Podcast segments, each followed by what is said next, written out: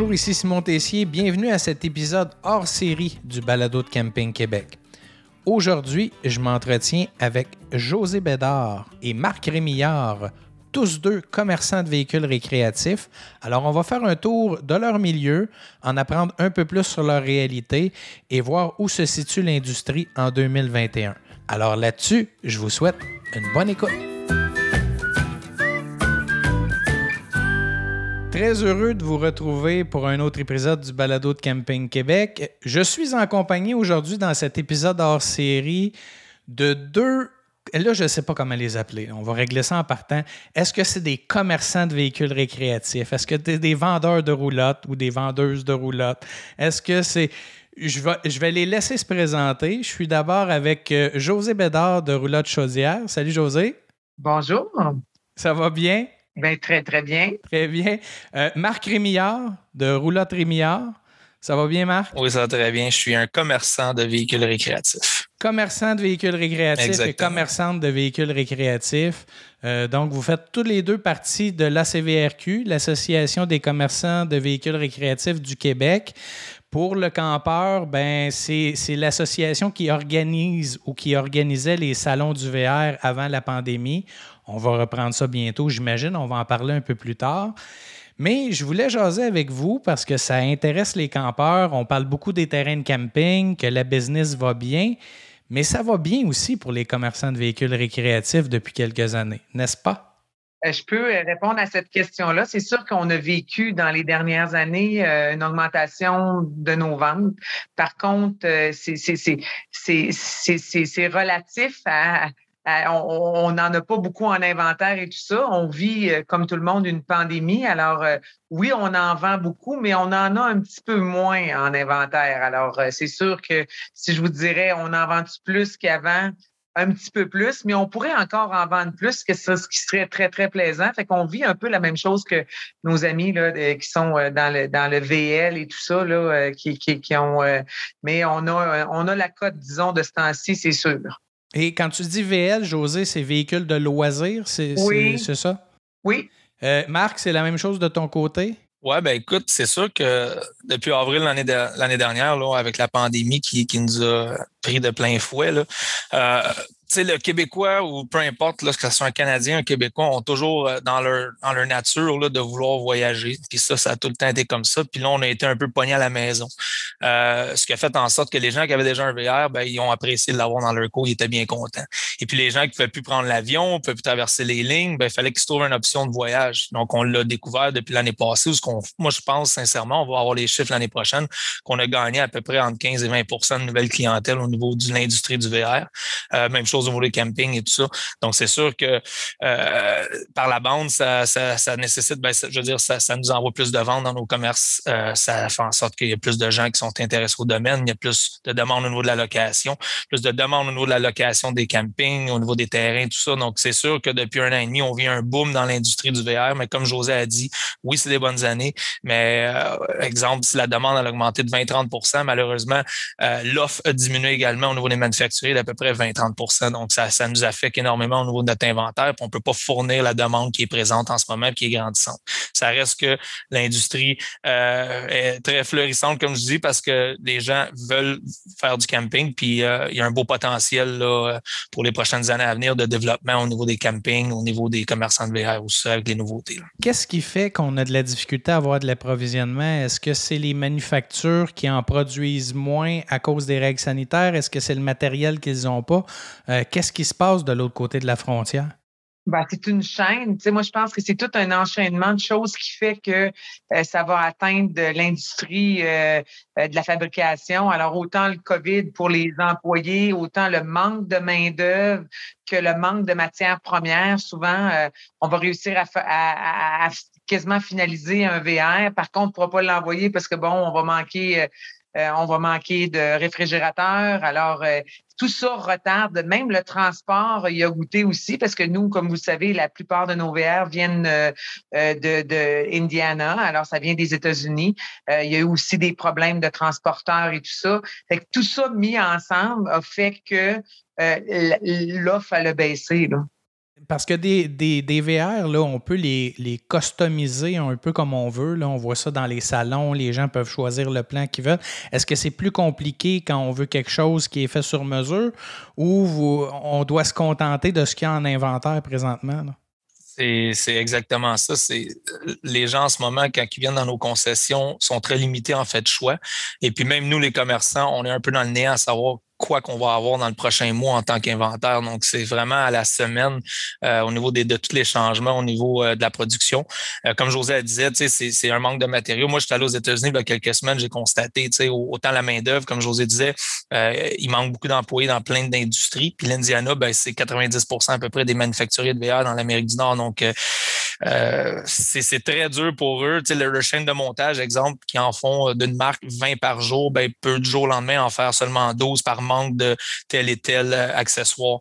Donc, euh, tu sais, dans le temps de le dire, quand tu prends du retard sur ta ligne de montage, surtout au début avril l'année passée avec le mois de mai, qui sont fermés à peu près 6 à 8 semaines, dépendamment du manufacturier, ben, ça l'a repoussé, repoussé, repoussé. Puis, tu sais, c'est exponentiel. C'est pas parce que tu fermes deux mois que ça fait juste retarder de deux mois. C'est au contraire. Ça fait juste exponentiel au niveau de, des, retards. Puis là, c'est pour ça qu'on se retrouve à, attendre des mois avant de recevoir des unités. Mais ça reprend tranquillement, pas vite, on le voit venir. Puis je pense que 2022 va être une année un petit peu plus euh, dans le standard, dans la normalité. Là. On, se le souhaite, on se croise les doigts, en fait. Ce qui devient aussi une, chose qui est difficile pour les concessionnaires de VR, c'est que euh, quelqu'un qui veut avoir un plan de plancher spécifique, comme on le mentionnait tout à l'heure, ben, va se mettre à magasiner un peu partout à travers le Québec, ce qui fait que on se retrouve à vendre des unités euh, un peu partout. Habituellement, tu, vas couvrir ton territoire à toi, et là, on se trouve à, vendre, euh, tu sais, moi qui est à Québec, à Alma, ben, je me trouve à vendre des unités à Montréal ou un peu partout. Ce qu'on veut pas nécessairement, c'est pas que euh, c'est parce que c'est dur de servir ton client. Là, mm-hmm. plus que si tu viens acheter un VR à Québec tu as un problème avec, tu es rendu à Montréal, vous comprenez que le service est un petit peu plus difficile. C'est pas ce qu'on prône, en tout cas pas moi. Euh, puis ça, je trouve ça un peu difficile de, dans cette optique-là. On a parlé des nouveaux clients. Puis ça, c'est le bout, selon moi, le plus intéressant de la pandémie. La popularité, c'est une chose mais d'aller chercher des nouveaux clients, même si Camping Québec puis la CVRQ s'étaient associés pour une campagne marketing pour aller chercher des nouveaux campeurs, on n'aurait jamais réussi à aller chercher autant de nouveaux clients. Je suis très d'accord. Quel, quel, type de clients se présente chez vous? Euh, c'est, euh, vous, êtes dans l'industrie depuis longtemps. je ne veux pas vous vieillir parce que vous êtes tout jeune, là, mais vous en avez vu passer. C'est, quel type de clients qu'on retrouve depuis deux ans dans vos concessions? Je te dirais, c'est assez général dans le sens, euh, c'est diversifié au niveau euh, que ce soit des jeunes familles qui habituellement ils seraient payés un voyage dans le sud en plein cœur d'été avec leurs quatre enfants, leurs deux enfants, peu importe. Ces gens-là n'ont pas pu voyager. Donc là, l'argent qu'ils auraient mis dans un voyage, ils décident de l'investir dans un VR.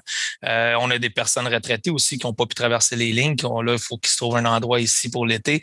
Ça a été diversifié, mais ça a été, je te dirais, un peu le même type de clientèle qu'on avait, mais en plus grand nombre, en plus gros volume. Puis ça reste que, tu sais, oui, c'est sûr qu'il y a des gens qui n'avaient jamais eu cette optique-là de faire du camping. Donc, euh, tu par la bande, moi, je crois qu'un 50-60% de cette nouvelle clientèle-là qui vont avoir pogné la piqûre du camping, puis qui vont revenir dans l'industrie, qui vont prôner le VR pour leur famille, pour leur loisir.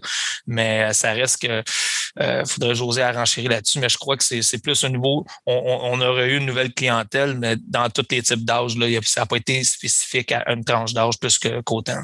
Donc, moi, si j'avais eu un cours de conduite euh, fourni avec la roulotte, il y en a plusieurs qui me l'ont demandé. Alors, ça me dit que beaucoup de gens n'ont jamais remorqué rien dans leur vie. Ouais, c'est vrai ça. Même pas un trailer qui là ont le goût de faire du camping. Je trouve ça bien le fun. Tu sais, je vois, je vois euh, je vois en concession une excitation, puis c'est plate parce qu'on n'a pas pu en profiter autant qu'on l'aurait voulu avec la pandémie dans, dans le style de livraison qu'on faisait avec nos clients. Mais euh, je vous dirais qu'on voit euh, certainement beaucoup, beaucoup, même avec des études qu'on a faites à travers le Canada avec Go RVing Canada, Liberté en VR que, que vous connaissez sûrement. Mm-hmm. On, a vu vraiment une croissance au niveau des gens qui avaient jamais, jamais fait de camping. Alors, on a vraiment été chercher une nouvelle clientèle et on le voit sur des sites, les questions qui sont très de base pour des gens qui sont habitués de faire le camping, alors euh, euh, que, c'est répondu. Alors, c'est vraiment, vraiment plaisant pour ça, je vous dirais, de faire découvrir euh, ça à des nouveaux, des nouveaux adeptes. Depuis 3, 4, 5 ans même, c'est quoi la tendance dans l'industrie? Est-ce qu'on est qu'on a une tendance vers des plus petits équipements pour voyager? Est-ce que c'est les plus gros équipements qui ont la cote? Euh, c'est quoi? Ça peut être différent selon le, commerçant de véhicules, selon ce que vous offrez, mais qu'est-ce que vous observez, vous, chacun de votre côté? Ben, pour ma part, à moi, je vous dirais que, dépendamment des concessionnaires, moi, je vends aucun motorisé, alors je me, je me spécialise dans, dans, du tractable, alors les véhicules tractables. Alors, euh, pour moi, euh, ce que la cote chez moi, c'est sûr que la, je vends beaucoup de produits plus de luxe, des, des, des, des caravanes à sellettes, la, la, fameuse fifth wheel qu'on appelle, mm-hmm. qui ont moins, je te dirais que j'ai moins d'intérêt sur ces modèles-là et beaucoup plus d'intérêt où j'en ai, exemple, dans la fifth wheel, mais les gens vont les laisser plus stationnaires. Ils veulent pas nécessairement se promener avec. Alors, j'ai des gros morceaux pour les laisser stationnaires sur des terrains qui achètent et tout ça. Mais moi, c'est beaucoup du, du, véhicule en bas de 5 000 et 3 500 livres qui sont tirés par des plus petits véhicules, des petits SUV. Alors ça, ça pour moi, ça a vraiment, vraiment la cote. moi, de mon côté, je te dirais que tout se vend là, en ce moment, peu importe. Là. Mais ça reste que oui, effectivement, euh, comme José, le créneau est plus là. on a beaucoup de nouvelles familles, des nouveaux campeurs, fait qu'ils vont pas nécessairement investir euh, beaucoup de milliers de dollars dans quelque chose qui sont un peu dans le néant, savoir s'ils vont aimer ça. Donc, les plus petites roulottes, euh, tractables en bas de 5000 livres avec un petit SUV, je te dirais c'est ça qui a la cote présentement. c'est sûr que c'est ce qu'on a plus de la misère à avoir des manufacturiers aussi parce que la demande est plus axée vers ces genres de produits-là. Donc, les gens s'y arrachent autant au, niveau du, des particuliers autant que dans les concessionnaires. Mais effectivement, puis ces gens-là, ce qui arrive, c'est qu'ils vont commencer avec de quoi de plus petit, puis là, ils vont ils vont s'en aller vers de quoi de plus grand, un peu pour combler le, besoin de la famille. Donc, euh, tu sais, ce qui est plaisant, c'est d'avoir ce nouveau type de clientèle-là, puis de bâtir une relation d'affaires avec eux sur un long terme, où ce qu'on va les voir grossir au niveau de l'équipement qu'ils ont besoin. Et puis, euh, tu sais, la valeur de revente d'un petit modèle familial de 25 pieds qui pèse 4500 livres, ben, elle est incroyable en ce moment. Donc, les gens font un bon investissement. Puis, euh, plus beaucoup de personnes, là, on en parlait récemment, puis qui ont acheté peut-être le 4-5 ans, qui ont revendu leur unité au même prix qu'ils avaient payé le 4-5 ans. Fait que c'est assez incroyable. Ça, c'est vraiment au niveau de la demande. Là, c'est, assez haut. Oui, ça, ça, a changé la donne parce qu'habituellement, un VR, c'est pas un investissement. ça, perd de la valeur.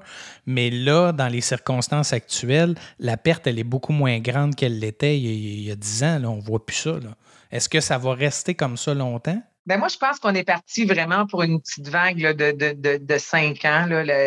je pense sérieusement que les gens ayant goûté à, à rester au Québec, à découvrir leur, leur, Québec ou leur Canada, comme euh, vous voulez, puisqu'on entend souvent les gens partir à l'extérieur, vraiment du euh, aller à l'autre bout du Canada pour voyager avec les enfants et tout ça.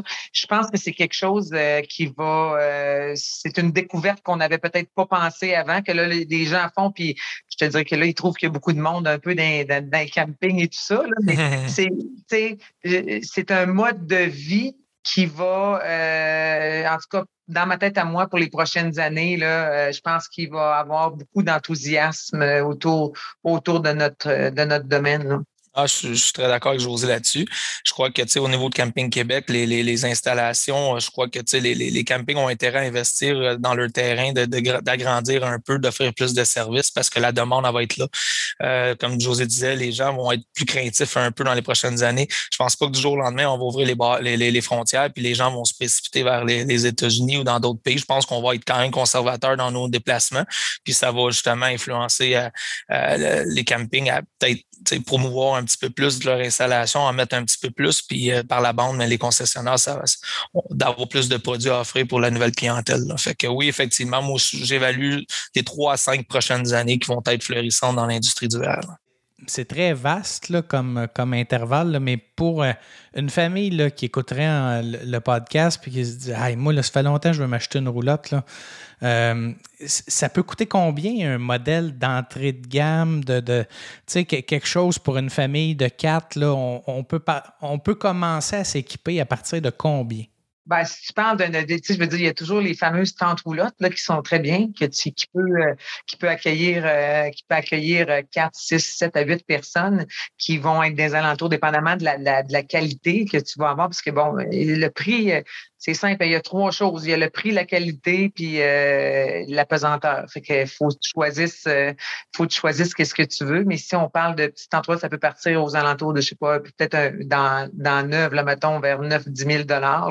Puis c'est sûr que dans l'usager, ben, on en ramasse souvent. Là, les premiers clients achètent la tente roulotte, après ça, la ramènent, puis achètent un plus gros équipement parce qu'ils ont bien aimé ça. Alors, dans l'usager, on peut en trouver aussi autour de 7-8 000. Là, je pense que les gens. Faut pas oublier non plus que c'est tout c'est un investissement qui se, qui se finance sur 20 ans. Souvent, les gens ne le savent pas. Alors, euh, sur 20 ans, quand on parle d'un modèle euh, de l'année, alors on peut enlever, là, à chaque année qu'on dans l'usager, on enlève une année au financement. Alors, les banques nous permettent de se rendre jusque-là. Ce qui fait que, bon, ça peut être un petit, euh, un petit versement mensuel. Même les gens commencent maintenant, quand ils trouvent ça un peu trop cher, ce qu'ils disent, on va, on va se diriger vers, on va la louer. Alors, il y a des sites maintenant pour louer ton, ton équipement pendant une à deux semaines. Ça les aide à payer leur unité euh, pendant, euh, pendant l'année. Alors, beaucoup de gens font ça maintenant. Justement, ces sites-là, je, l'avais dans mes notes, les, sites comme euh, RVZ. RVZ, oui. Ces, sites-là, comment vous voyez ça, vous, comme, comme commerçant? Vous voyez ça d'un bon oeil? Parce que vous faites de la location, vous aussi, je pense. Oui, ben c'est ça, je voulais parler. Dans le fond, la location, elle a, énormément grossi en demande depuis l'année passée. Puis des sites comme RVZ, ben, c'est en parallèle avec nous. C'est correct. C'est de, de bonne garde, de la bonne compétition. Puis comme José a dit, quelqu'un qui s'achète une roulotte, qui investit un bon montant, ben, les deux, trois semaines, un mois, deux mois qu'il l'utilise pas en son été, il y a une opportunité de passer par un site qui peut le louer et qui inclut une assurance. Fait c'est comme assez limité en fait de risque, puis ça fait en sorte que tu récupères un certain montant pour pouvoir payer ta roulotte. Puis pour les, les, la nouvelle clientèle qu'on parlait de, qui ont apparu depuis l'année passée, ben, ce qui est le fun pour eux, c'est que, tu tant qu'à investir un gros montant, entre, on parlait, tu parlais, mettons, donner un, un, price range à peu près, mais tu un modèle familial, comme qu'on parlait de 4500 livres, 25-30 pieds, tu peux t'en tirer entre 25 35 000 Tu sais, c'est un ballpark à peu près, là. Fait que c'est quand même abordable, puis c'est financé sur 20 ans, comme José disait. Mais si, admettons, ils ne veulent pas investir tout de suite, il y a toujours la possibilité de louer chez un concessionnaire une semaine. Tu investis un montant entre, je sais pas, 800, 1200 dollars par semaine, dépendamment le, le, modèle, et puis tu te retrouves à, voir si tu as la piqûre. Si c'est une belle expérience avec ta famille, puis vous tripez au bout, ben tu viens de faire un petit investissement, puis après ça, qui peut se convertir dans un plus gros investissement. Les possibilités pour les, nouveaux campeurs, le potentiel de la nouvelle clientèle est quand même là, de, de, de voir un petit peu goûter avant vraiment d'acheter. Je pense que c'est une super belle option. Puis, tu sais, juste moi, personnellement, mon commerce, ça l'a doublé depuis l'année passée, la demande en fait de location. Puis, je pense que les concessionnaires restent à leur avantage d'en faire au même point que RVZ le fait. Mais je pense que ben, c'est peut-être votre cas, mais il y a plusieurs commerçants qui le font. Pour les, les campeurs, les futurs campeurs qui n'ont pas de véhicule tracteur, il y a même des commerçants qui vont louer l'équipement puis ils vont aller vous livrer au camping que vous avez réservé. Ils vont vous l'installer s'il n'y a pas de roulotte en location à ce camping-là. Fait qu'il y a des services complets que vous offrez aussi. Effectivement, on va les, on va les porter dans les campings. C'est sûr qu'on a une règle de, de, de rayon, de, de, kilométrage à l'entour de notre concessionnaire, mais la plupart le font comme ça. Donc, tu sais, les gens qui n'ont pas de véhicule pour tirer, ben, ils ont l'avantage de pouvoir s'en faire livrer. Fait que, et toutes sortes de nouvelles clientèles, de, de, personnes qui considéraient même pas le camping euh, avant, ont plusieurs options sur la table pour commencer dans ce domaine-là. Parlons du futur un peu. Euh, les, les, véhicules récréatifs ont évolué depuis plusieurs années. Euh, là, on se dirige avec des lois environnementales quand même assez restrictives. On parle même d'abolir euh, les véhicules à essence dans un horizon quand même pas si lointain. Comment vous recevez ça, vous, de votre côté? Nous autres, on vit une certaine inquiétude du côté des terrains de camping, à voir comment le marché va, va s'ajuster à ça. Vous voyez ça comment? Moi, euh, écoute, euh, je côtoie de près l'industrie euh, d'automobile. Écoute, je vois que les manufacturiers s'ajustent. Ils sortent des, ils sortent maintenant des, des, des pick-up électriques et tout ça. Je pense que euh, écoutez, je pense que ça n'arrêtera pas. Comme la construction, ils n'arrêteront pas de traîner leur trailer. Euh, tu sais, hum. euh, j'ai zéro problème à penser que l'industrie automobile va s'ajuster à ça. Je pense qu'ils sont déjà prêts et, et, et, on va on va suivre avec ça. Je pense pas que je pense pas que ça, ça, ça, ça ait un impact, moi. Non, puis tu sais, comme José a dit, on a déjà des véhicules, là, ils annoncent déjà des camions électriques sur le marché qui s'en viennent d'ici un an ou deux. Euh, ce que tu disais au niveau des lois, au niveau de l'environnement, je pense que ça avait été annoncé à l'entour de 2030, fait que ça laisse encore un 9 ans à l'industrie de l'automobile de s'ajuster puis de créer des, des, des, modèles tractables électriques. Tu as regardé Tesla qui ont fait un camion que je pense qu'il va avoir une capacité de 5000 livres, si je ne me trompe pas. Fait que c'est énorme quand même. Donc, euh, pense que d'ici 9 ans, puis l'évolution est exponentielle dans ce domaine-là. Moi, je suis zéro inquiet également. Ça va s'ajuster. Puis les, les, véhicules sont de plus en plus verts aussi au niveau avec des panneaux solaires, l'équipement. C'est rendu quasiment standard. Plusieurs marques de manufacturiers depuis cette année, c'est standard. Ça vient avec des panneaux solaires. Avant, c'était une option qu'on on envisageait chez un fournisseur local. Maintenant, c'est le manufacturier qui le fait. fait déjà là, en ce moment, 2021, on voit une grosse évolution à travers ça. Est-ce est-ce qu'il y a possibilité d'alléger les, véhicules récréatifs pour que ça soit plus facilement tractable ou il y a un enjeu de qualité là-dedans aussi? Là? Ça, je pense qu'on pousse euh, déjà depuis quelques années, là, on pousse au maximum euh, la pesanteur du véhicule. Hein. comme je disais tantôt, il y a trois choses. Si tu veux de la qualité puis tu veux pas payer cher, écoute, tu n'auras pas euh, je veux dire, si tu veux pas payer cher, tu veux de la qualité, tu vas avoir une grosse unité, elle va être beaucoup plus pesante. Fait que si tu la veux pas pesante avec de la qualité, tu vas la payer très cher. Alors là, ça va être en aluminium et tout ça. Mais la plupart des gens qui rentrent chez nous, là, la veulent pas pesante, beaucoup, beaucoup d'espace et ils la veulent pas cher. Fait qu'ils veulent les trois, mais il faut que tu en oublies un des trois. Ah, ça, on a le même problème du côté des terrains de camping. On veut des terrains ombragés, pas d'arbres. c'est vrai, c'est un peu ça. Exactement. Alors, on a tous nos défis, mais euh, je pense que dans les dernières années, ils ont vraiment là, poussé au maximum tout ce qu'ils pouvaient mettre de moins, euh, de, de, de, moins de la pesanteur du, du, véhicule. Et euh, on ne voudrait pas non plus se rendre, on a gagné un peu de qualité au cours des années, puis on ne voudrait pas se rendre à en reperdre. Là, mm-hmm c'est, mais probablement que, écoutez, on va, comme l'automobile, on va trouver encore des, façons, de, des façons de faire qui vont être autres. Là. Il ne faut pas se mettre la tête dans le sable non plus. Là. Ça reste que c'est des maisons sur roues qui roulent sur la route. Donc, c'est une c'est une structure qui travaille énormément. Donc, de là à alléger, alléger, alléger, il faut que ça soit assez solide aussi. Là. Puis, ah, ils ont changé beaucoup les suspensions, changé des matériaux au niveau de la construction pour le rendre le plus léger. Mais comme José a dit, je pense qu'on là, a atteint une certaine limite. Il faut, faut arrêter de se rendre plus bas, sinon on downgrade la qualité, puis c'est ce qu'on veut pas dans l'industrie. Au-delà de la qualité, il y a l'entretien qui est important parce qu'on achète un véhicule récréatif. C'est comme quand on achète une maison, euh, un véhicule pour se, euh, se déplacer. Il faut en prendre soin. C'est quoi les clés qu'un campeur doit faire quand il, quand il achète son VR? Qu'est-ce qu'il devrait faire à chaque année immanquablement? Et ben moi, je te dirais que maintenant, les concessionnaires sont très, très sensibilisés et sensibilisent euh, leur clientèle à l'entretien du véhicule c'est comme moi, par exemple, dans, dans ma concession, j'ai commencé il y a deux ans à donner euh, trois ans d'entretien sur les véhicules. Je veux revoir mes clients chaque année. Je veux que mes clients aient une belle expérience. Alors, je les coach dans comment entretenir ton véhicule. Puis si jamais il y a quoi que ce soit dessus, ben on le répare comme ça. Tu sais, on sort peut-être deux semaines par année, des fois pour certaines personnes. Tu sais, la majorité des clients sortent une semaine ou à deux semaines par année euh, au total avec leur unité. Alors, euh, quand on sort, faut avoir du plaisir, faut pas avoir euh, de, de, de, de, problème avec. Mais le, ce qui fait foi de tout pour avoir du plaisir, c'est sûr que c'est l'entretien des joints. Euh, du véhicule. Alors, euh, ça, on en parle euh, à la livraison. On montre aux gens qu'est-ce qu'il y en est. On est rendu même chez nous qu'on leur donne des tubes pour leur, dire, regarde, tu vas, tu roules avec, tu la vérifies le plus souvent possible. C'est une maison sur roue. Là, tu sais, demain matin, tu mets ta mm-hmm. maison, euh, sur un trailer, je suis pas sûre que tu n'arriveras pas avec des fissures à l'autre bout. Alors, il faut être conscientisé de ça. Mais je pense que les concessionnaires ont vraiment pris le temps d'expliquer à leurs clients. Alors, puis on a plein de, vidéos sur YouTube maintenant tu sais, qui en parlent. Euh, les, encore une fois, les, les, les, saisons du camping de ce monde en parlent souvent aussi. Fait que je pense que les gens sont plus sensibilisés à ça, là, à l'entretien. C'est les freins, les bearings, ces affaires-là. Le monde ne pense pas à ça. Il mm-hmm. faut les faire. C'est un trailer.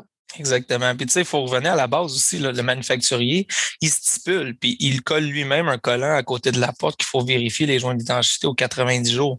Donc, il mentionne déjà en partant quand la roulotte est neuve de faire une vérification trois à quatre fois par année. Dans le manuel d'instruction du, du, du, propriétaire, c'est également noté euh, assez bien spécifié. Puis comme José a dit, les concessionnaires, bon, on leur en donne encore plus. On leur donne un livre d'instruction, une clé USB avec des vidéos comment entretenir. Fait que tu sais, rendu là, c'est une question de vouloir, parce que moi, je dis tout le temps à ma clientèle, vous, vous avez un véhicule que vous voyagez avec à, quotidiennement. Vous, êtes chez le concessionnaire trois, quatre fois par année à faire un changement d'huile, vérifier les freins, vérifier les bearings. Donc, votre roulotte, c'est le même principe. Là sais, comme José a dit, c'est une maison sur vous. On vit quatre saisons au Québec, on a le gel, dégel, c'est un stress sur la structure de base. Le meilleur ami du campeur, c'est le soleil. On est content quand il fait beau, mais c'est un peu le pire ennemi de la roulotte aussi. Fait que, tu sais, c'est continuellement de vérifier visuellement, puis de temps en temps, comme José a dit, on donne un, un gun de silicone au client, ça s'applique super facilement. Tu traces ton doigt dessus avec une guinée. Tu sais, il y a des façons de le montrer, il y a des façons de l'expliquer pour rendre ça facile. Puis euh, je pense que, tu sais, je pense plus tu conscientises ta clientèle, plus qu'ils sont avertis, puis ils vont en prendre soin, moins il y a de problèmes en cours de route.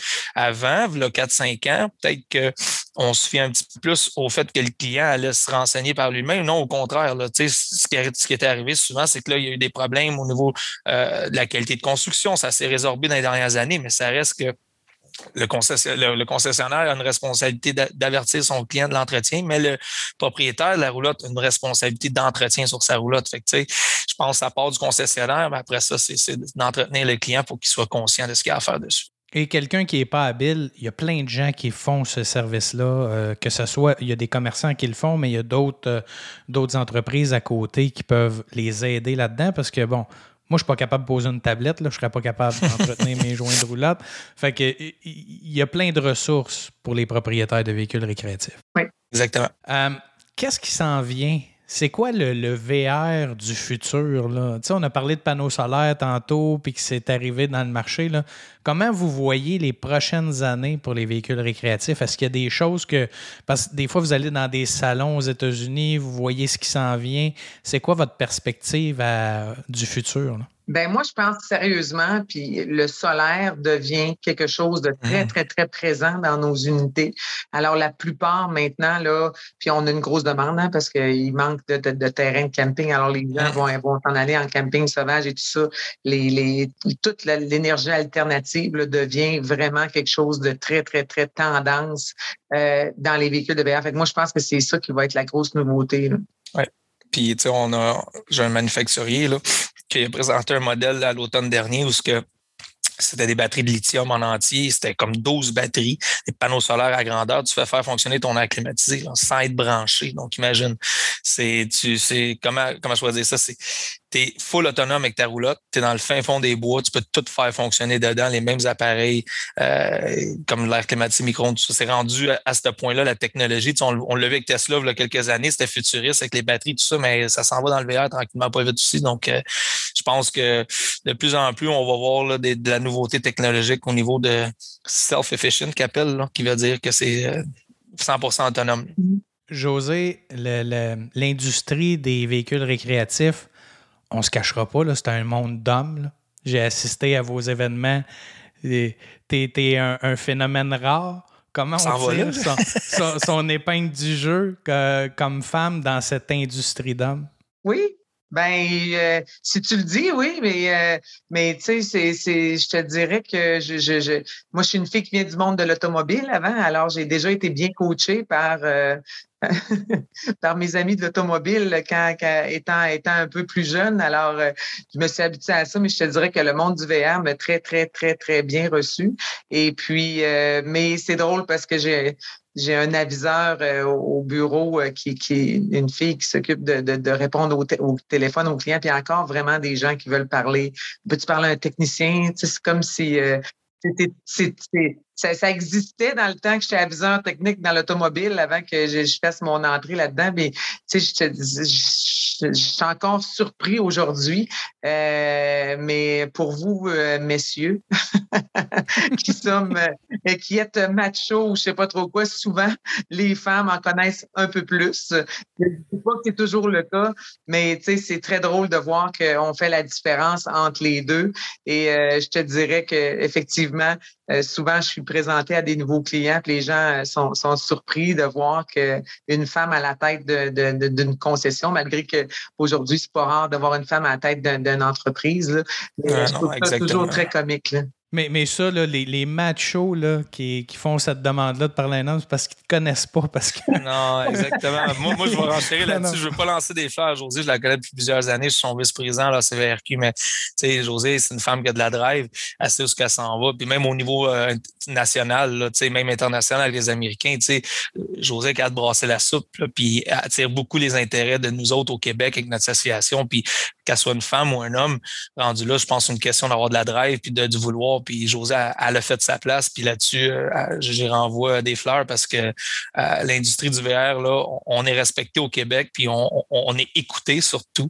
Puis il y a une grande partie grâce à José. Donc, homme-femme, moi, je pense qu'on est, on est rendu ailleurs en 2021. Oui, puis il y a une autre femme qui se distingue bien dans votre industrie, c'est Eleonore Ham à, RVDA Canada, qui est votre directrice générale, femme de caractère. Alors, euh, je, pense que ça valait la peine de le souligner ah, parce que c'est loin d'être un univers macho. Euh, Marc, José, je vous remercie énormément de ce temps-là. Ça a été un super bel échange. Puis je pense que les campeurs vont apprécier, puis mes propriétaires de camping aussi. Puis qu'on continue euh, à travailler tous ensemble pour le bien de l'industrie du camping. Je pense qu'on est, on forme une belle équipe. Puis peut-être une dernière petite chose avant. Salon du VR. Oui. Est-ce que ça revient au printemps? Écoute, c'est drôle que tu nous lances ça parce que ce matin, étant donné, ben, on le mentionnait un peu, on est, moi et, euh, et mon ami Marc, on, est, on siège sur le, comité de, de l'ACVRQ. Alors, j'en suis présidente et c'est le vice-président. Alors, c'est l'ACVRQ, l'Association des concessionnaires de VR, qui chapeaute euh, ces, ces, beaux événements à Montréal et à Québec. On est, on est les promoteurs. Alors, euh, on a discuté ce matin. Alors, oui, euh, on aura deux salons l'an prochain, à moins que, bon, le COVID, ça, chante sur nous encore une fois, mais effectivement, on est en préparation de ça. Et euh, c'est sûr que cette année, on va inviter les gens à venir voir les unités et, euh, et en tout cas, visiter peut-être leur concessionnaire un petit peu d'avance parce que je vous le dis, là, c'est le temps de commander vos unités pour l'an prochain, là, là. Exactement. ben, écoutez, Merci grandement, euh, José et Marc, d'avoir été avec moi aujourd'hui. Merci à toi de nous recevoir. Merci à toi, Simon. Merci. Merci. Bye bye.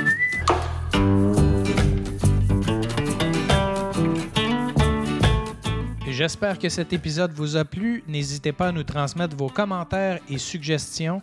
Je vous invite également à nous laisser une belle note de 5 étoiles sur Apple Podcast. Le lien est dans la description de l'épisode. Au plaisir de vous retrouver dans un prochain épisode. Camping Québec Le Balado, une réalisation de Charles Thompson, le Duc.